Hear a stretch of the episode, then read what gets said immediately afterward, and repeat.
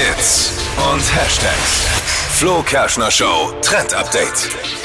Ich habe einen absoluten Anti-Trend heute, nämlich auf TikTok der Hashtag Klarna-Schulden. Das trendet da gerade und viele Kids und Teens posten da eben, wie viele Schulden sie auf Klarna haben. Also das ist so eine App, mit der man eben ähm, bezahlen kann auf so Online-Shopping-Webseiten.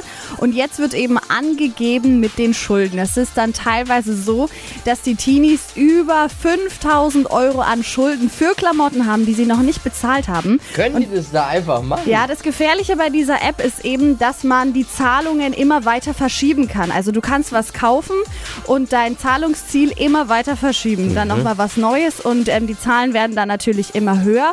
Und das Gefährliche an dem Trend ist natürlich dieses Angeben mit diesen hohen Schulden. Absolut nicht cool.